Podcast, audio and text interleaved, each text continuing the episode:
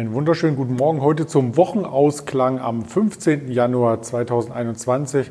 Mein Name ist Andreas Bernstein von Traders Media GmbH und wir sprechen zusammen mit der LS Exchange über das Marktgeschehen und die Aktien, die natürlich hier für Kursbewegungen sorgen. Und dazu begrüße ich heute Morgen den Georg in Düsseldorf. Guten Morgen, Georg.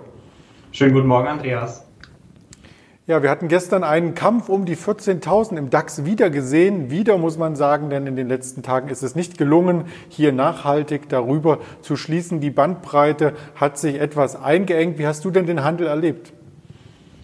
Ja, du hast völlig recht. Die Bandbreite war gestern nicht sehr ähm, groß. Wir hatten nur ca. 18 Punkte äh, Schwankungsbreite. Die Wohler hat also deutlich abgenommen. 14.000 äh, Punkte hat der DAX dann am Ende nicht ganz geschafft. Der Schlusskurs auf Cetra-Basis war 13.988,7.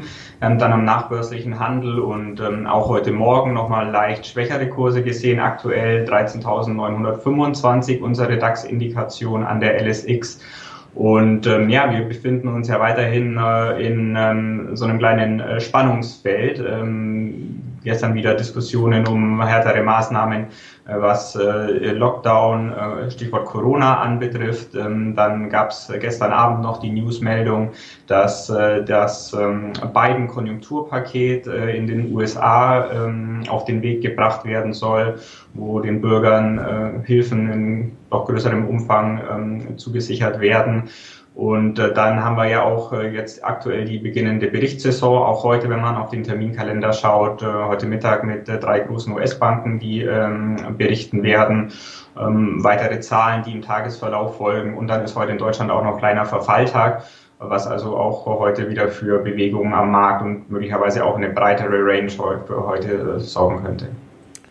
Also eine Menge los am Markt und vielleicht schafft es hier der DAX auch aus seiner Range der letzten Tage entsprechend auszubrechen. Du hast es schon erwähnt, die US-Banken melden heute Zahlen oder einige der US-Banken melden heute schon Zahlen. Und gestern hat dies bereits der größte Vermögensverwalter der Welt getan, BlackRock. Und das ist kein Felsen, aber das Unternehmen ist natürlich ein Fels in der Brandung mit aktuell einem verwalteten Vermögen von 8,68 Billionen US-Dollar wie viele Nullen hat denn diese Zahl überhaupt?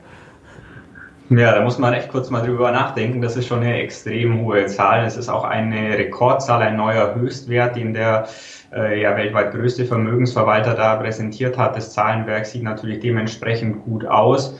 Ähm, Umsätze von 4,48 Milliarden, ein Gewinn je Aktie von 10,18 Dollar. Das liegt auch über den ähm, Analystenerwartungen. Äh, die Aktie hat gestern allerdings im Minus geschlossen. Am Ende stand dann äh, Verlust von 4,6 Prozent drauf. Ähm, denke, das kann man mit Gewinnmitnahmen erklären, denn die Aktie ist im Vorfeld und auch in den letzten Wochen schon sehr, sehr gut gelaufen, auch in Erwartung dieser Zahlen. Und es passt eigentlich auch recht gut zu unseren Eindrücken, die wir hier auch an der LSX haben. Ähm, BlackRock hat auch äh, über ähm, die Tochter iShares beispielsweise jede Menge ETFs am Angebot, die äh, bei vielen Anlegern sehr im Fokus stehen, die sehr nachgefragt sind aktuell.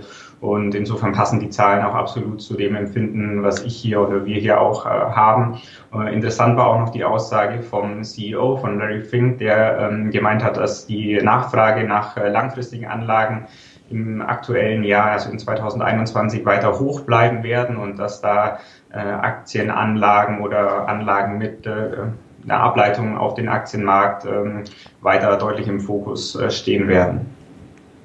Und das sind natürlich auch mit diesen Produkten die monatlichen Sparpläne, die hier weiterhin für den Drive nach oben äh, sorgen. Vielleicht noch eine Zahl hinterher gereicht. Äh, pro Quartal hat BlackRock Mittelzuflüsse von 126 Milliarden Dollar und es gibt natürlich noch weitere Anbieter, die ETFs und andere Produkte hier in den Markt streuen und das kommt dem Gesamtmarkt letzten Endes zugute. Was einzelnen Unternehmen zugute kommt, das möchten wir uns jetzt hier noch einmal beim Thema Einrichtungen anschauen, denn im nachgezogenen und verlängerten Lockdown ist es natürlich wichtig, im Homeoffice sich wohlzufühlen oder auch in den eigenen vier Wänden ganz allgemein. Und da hat ein Börsenkandidat hier aus der dritten Reihe brutal gute Zahlen vorgelegt. Ja, genau. Hierbei geht es um die äh, Westwing äh, Group, ähm, ein Online-Möbelhändler, äh, ähm, die, wie du ja sagst, äh, von äh, diesem Trend profitieren, aber natürlich auch von aktuell hier wieder geschlossenen anderen Läden in den, in den Städten. Ähm, der Trend geht auch dahin oder in diesem Bereich zu Online-Bestellungen und äh, gestern Abend hat Westwing Vorabzahlen äh, veröffentlicht. Ähm, man äh, hat den Umsatz im Jahr 2020 um 62 Prozent gesteigert. Man konnte die Kundenanzahlen ähnlicher Größe steigern auf insgesamt 1,5 Millionen, Entschuldigung, 5 Millionen. Und äh, man erwartet das EBITDA am oberen Ende der prognostizierten Preisspanne, ähm, die wurde mal angegeben mit 37 bis 48 Millionen Euro. Also da erwartet man eher am oberen Ende dann auszulaufen mit den endgültigen Zahlen, die noch ähm, ja, zu veröffentlichen sind zu einem späteren Zeitpunkt. Die Aktie schon im Xetra-Handel mit ungefähr drei Prozent sehr fest nachbörslich dann nochmal gestiegen. Am Ende war der Schlusskurs an der LSX bei 37,85 Euro. Das ist dann ein Plus von 5,4 Prozent gewesen. Das sieht alles äh, sehr, sehr gut aus. Und was braucht man natürlich noch im Homeoffice oder im Lockdown außer Einrichtungen und vielleicht den Essenslieferanten, die wir auch schon zur Genüge besprochen haben? Natürlich Kommunikationstools. Und einer der Kommunikationsplatzhirsche, muss man schon sagen, ist Xiaomi. So wird es quasi geschrieben, aber ausgesprochen wird es Xiaomi, habe ich mich belehren lassen. Und das ist der drittgrößte Smartphone-Hersteller der Welt mittlerweile. Auch bei euch in Düsseldorf gibt es ja einen großen Flagship-Store dazu, richtig? Richtig? Ja, genau, der ist letztes Jahr eröffnet worden, sehr äh, prominent platziert auch äh, hier in der Innenstadt. Ähm, ja, bei äh, Xiaomi gab es gestern ähm, Abend ähm, einen Bericht ähm, von Reuters, äh, dass ähm, das Unternehmen in den USA auf diese berühmte schwarze Liste gesetzt wurde von äh, der Trump-Administration noch. Ähm, Hintergrund ist, dass es Investoren in den USA verboten werden soll, ähm, mit dieser Liste in Unternehmen, äh, in chinesische Unternehmen zu investieren, äh, die Verbindungen zum Militär haben. Und ähm, die Trump-Administration hat wohl bei diesem Unternehmen Xiaomi ähm, das eben ausgemacht. Ähm, es wurden insgesamt neun Unternehmen äh, auf diese Liste gesetzt gestern. Ähm, Xiaomi ist äh, sicher da der prominenteste Wert. Äh, äh, davon. Das hat äh, natürlich auch zu einer sehr starken Kursreaktion gestern Abend noch geführt. Die Aktie bei uns ähm, hat äh, ca. 12 Prozent verloren. Der Schlusskurs war bei 3,11 Euro. Und 11.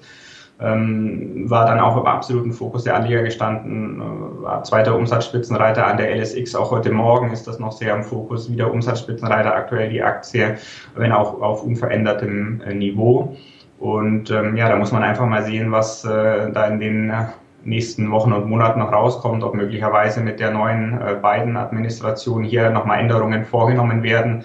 Äh, Stand heute, wenn das Unternehmen auf dieser Liste äh, bleibt, ist es so, dass alle US-amerikanischen Investoren bis 11. November diesen Jahres ihre Anteile verkaufen müssen und dass die Anteile der Firma nicht mehr in den USA gehandelt werden können. Das ist natürlich ein schwerer Schlag gegen diese Unternehmen. Also auch das werden wir weiter hier betrachten, begutachten und darüber berichten. Berichtet haben wir auch über die Fluggesellschaften, die natürlich in der Krise besonders stark gebeutelt waren, insbesondere in Deutschland natürlich über die Lufthansa. Aber der Blick geht auch nach Amerika und da gibt es neue Zahlen von Delta Airlines. Genau, auch da gab es gestern ähm, Zahlen. Ähm, es steht hier ein Verlust von 755 Millionen Euro im vierten Quartal äh, im Raum. Zum Vergleich im Vorjahreszeitraum äh, stand noch 1,1 Milliarden Euro ähm, Gewinn äh, in den Büchern. Insgesamt äh, ist äh, dieses äh, letzte Jahr, dieses ja für die Fluggesellschaften, man kann es denke ich so sagen, Katastrophenjahr durch Corona bedingt mit einem Fehlbetrag bei Delta von 12,4 Milliarden Dollar abgeschlossen worden. Ähm, positiv zu sehen ist, dass ähm, auch der CEO gesagt hat, es ist schon Licht am Ende des Tunnels zu sehen durch die zunehmende ähm, Verimpfung ähm, der, der Covid-19-Impfstoffe. Und ähm, es ist also äh, davon auszugehen, dass im zweiten Quartal äh, die Erholung dann voll eintritt. So wurde es zumindest gesagt. Ähm, interessant ist auch die Zahl, dass äh, 12 Millionen Dollar Bargeld jeden Tag verbrannt wurden im letzten Jahr äh, bei Delta und das ist schon eine gewaltige Zahl. Die Aktie indes ähm, fast unberührt, weil das natürlich letzten Endes auch schon im Vorfeld bekannt war und auch eingepreist sein dürfte. Doch ähm, ob das hier eine Trendwende ist, darauf darf man nur noch spekulieren, oder? Ja, natürlich. Es äh, bleiben ja da ein paar Unsicherheiten noch bestehen, auch äh, wenn die Corona-Krise ähm, dann irgendwann ihren Schrecken verliert und äh, man mehr und mehr zur Normalität zurückkommt. Äh, bleibt es ja schon eine Frage, wie weit äh, sich äh, beispielsweise auch Geschäftsreisen wieder normalisieren oder ob es dort da auch weiterhin einen Trend gibt, äh, mehr mit Videokonferenzen zu machen. Also die Unsicherheit geht natürlich nicht ganz raus und ähm, da bleibt schon abzuwarten, wie schnell und wie nachhaltig die Erholung dann tatsächlich vonstatten geht. Das möchte ich wohl meinen und in diesem Sinne ganz lieben Dank erst einmal an dich für diese Expertise und einen erfolgreichen Wochenausklang.